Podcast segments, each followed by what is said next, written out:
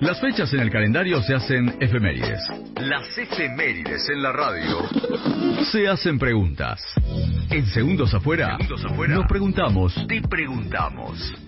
¿Sabías que...? ¿Sabías que un primero de marzo de 1973 salía a la luz uno de los eh, discos más emblemáticos que tiene la cultura rock a nivel global, a nivel mundial? El disco se llamaba Dark Side of the Moon. Bueno, eh, sus creadores, Roger Waters, David Gilmour, eh, Rick White y Nick Mason, se hicieron millonarios por el éxito que tuvo esta placa, que se mantuvo por 937 semanas en el Billboard 200, en los charts, en los rankings. Es decir, que fue uno de los discos más escuchados del mundo durante 18 años. Una locura total. Es un dato que se entiende a partir de ahí el impacto. Puedes estar de acuerdo o no con los rankings. Sí. Pero tener ese dato en charts tan emblemáticos como, como la Billboard, que te marca qué, qué ocurre entre los millones de escuchas que tiene Estados Unidos, es como para entender el impacto que tiene hoy este disco que muchos quizás no saben de qué se trata, pero tienen una remera. Exactamente, sí, es, sí. Es un poco así. Y está bueno esto del ¿sabías qué? Para, a ver, el fanático por supuesto va a estar escuchando este disco y si fuese por ello lo pondríamos del track 1 hasta el final y lo escucharíamos completo. Para el que tiene total desconocimiento sobre esta placa está bueno poder pegarle una escucha de vez en cuando y tener algún dato pintoresco y para eso hemos armado el ¿sabías qué? Y confieso, y confieso que yo me lo compré. Soy uno de esos que dije, Mirá. a ver, ¿qué, ¿qué hay con esta placa? O sea, Sí. ¿por, ¿Por qué es tan especial? ¿Por qué es tan especial? Es uno de los discos más vendidos de la historia de, de la música y, y caí en esa tentación de decir, lo voy a escuchar de principio a fin y es un ejercicio que se puede hacer y lo recomendamos justamente en este día. ¿Escuchamos una? ¿Te parece? Dale, vamos.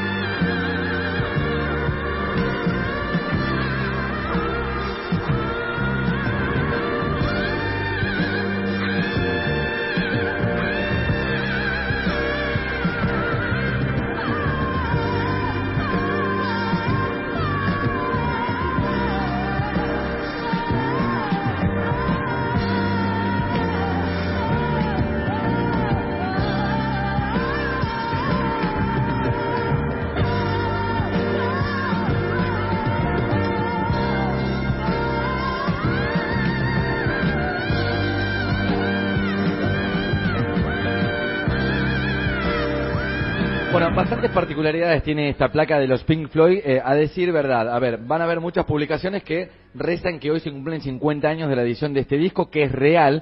La cuestión es que un día como hoy, un primero de marzo del 73, este disco se publicaba en los Estados Unidos. Eh, surge la particularidad de un montón de discos de aquella época que no era tan global como la, la época que estamos viviendo nosotros, en la cual una persona presenta una canción en China y la escuchamos a los dos segundos acá. Bueno, en aquel momento había presentaciones y los dos lugares en los cuales eran emblemáticos para presentar un disco, época de Beatles también, época y los charts a conquistar, eran los Estados Unidos por un lado y los charts del UK, digamos, del Reino Unido o de Europa, si querés llamarle, del otro lado. Bueno, un primero de marzo del 73 se publicaba este disco, pero en los Estados Unidos. Luego, creo que es el 23-24 de marzo, ¿no? Exactamente, hay, bueno, discrepancias, Sí. porque si era sábado y demás, viste, que queda la fecha y después se la, se la cuestionan, Sí. Eh, y a veces no queda nadie que se acuerde realmente cuándo llegó a la disquería, si fue en la madrugada. No había de- nadie, nadie fresco en esa época, parece ser, no, tampoco. Pero bueno, eh, tampoco es casual que justamente el 24 de marzo de este año se anunció que va a estar disponible la caja de lujo de Dark Side of the Moon, 50 años. Por eso hacemos esa salvedad, como que los Pink Floyd también tienen la fecha de lanzamiento en el Reino Unido, que fue el 23 o el 24, como una fecha muy significativa más allá de este primero. Track número uno, el que abría el disco se llama Speak to Me, el número dos se llama Breathe y es una muy buena canción para arrancar esta mañana.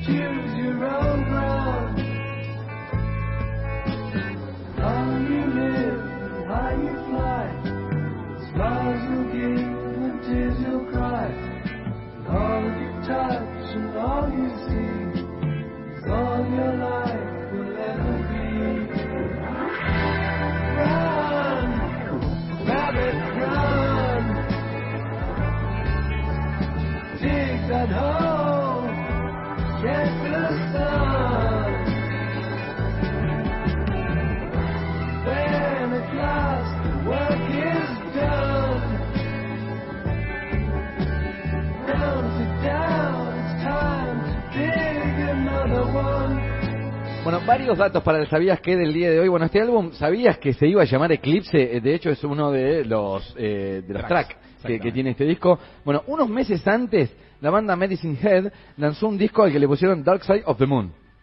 No. Ellos dijeron, no, Alcoyana, Alcoyana no. Claro. Eh, pero como el, el álbum de la otra banda no tuvo demasiado éxito, Pasa. dijeron, vamos a ponerle igual de esta manera, que era el primer título eh, que, que le pusimos y bueno, terminó llamándose así. La portada de esta placa, con su, su llamativo gráfico de un prisma que transforma la luz en color, pudo haber sido muy distinta. En principio la banda se había enamorado de una imagen basada en un personaje de cómics de llamada Silver Surfer. Eh, Avery Powell, uno de los diseñadores del grupo británico, explicó a todos nos gustan los cómics de Marvel, decía, y Silver Surfer eh, parecía una imagen fantástica y singular. Era un hombre plateado sobre una tabla de surf andando por el universo. Cuando parecía que esa sería la imagen de tapa, apareció el boceto del prisma y la historia cambió para siempre, por supuesto, y es la tapa de la que hablaba Adrián, que eh, aparecen muchas remeras, ¿no? Sí, sí, es como que está asociada, creo que es una de las tapas de disco que más rápido asociás Sí. con artista, con historia, con rock. Y no es el logo de la banda, No, ¿se no. entiende? Es la tapa no. de un disco que termina siendo ese prisma, ¿no? Creo que no reconocemos la cara de los eh, de la gente de Pink Floyd, o reconocemos primero la tapa del disco de Pink Floyd antes que la cara de los que tocan en Pink Floyd. Vamos a escuchar una canción más, se llama Money, mira, valga la redundancia, un disco que le dio tremendas ganancias a esta banda llamada Pink Floyd. Yo no sé si era el propósito de ellos en aquellos años, pero sí te voy a contar un dato de eh, el intento inquebrantable día a día de querer superarse y de llegar a una meta. Te cuento ese dato después de esta canción.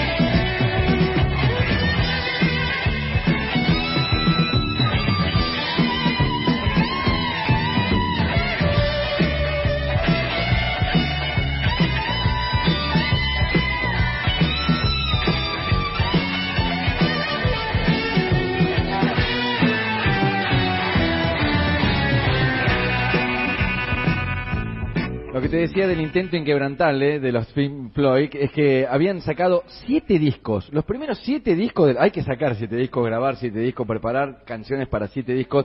Te lo cuento a vos, que si sos músico decís, che, esta no me sale, no me está saliendo, ¿cuándo la voy a pegar? No puedo pegar un tema, ¿por qué no me va como los demás? Bueno, los Pink Floyd, hasta sacar The Dark eh, Side of the Moon, bueno, habían sacado siete discos que pasaron totalmente inadvertidos para los norteamericanos, a punto tal que Dark Side fue el primer álbum del grupo que llegó al top 40 de los Estados Unidos. Antes sus obras no habían tenido repercusión. Bueno, este intento inquebrantable que tiene su paga después de esta tremenda repercusión y este disco que pasó por el Sabías que con algún dato pintoresco.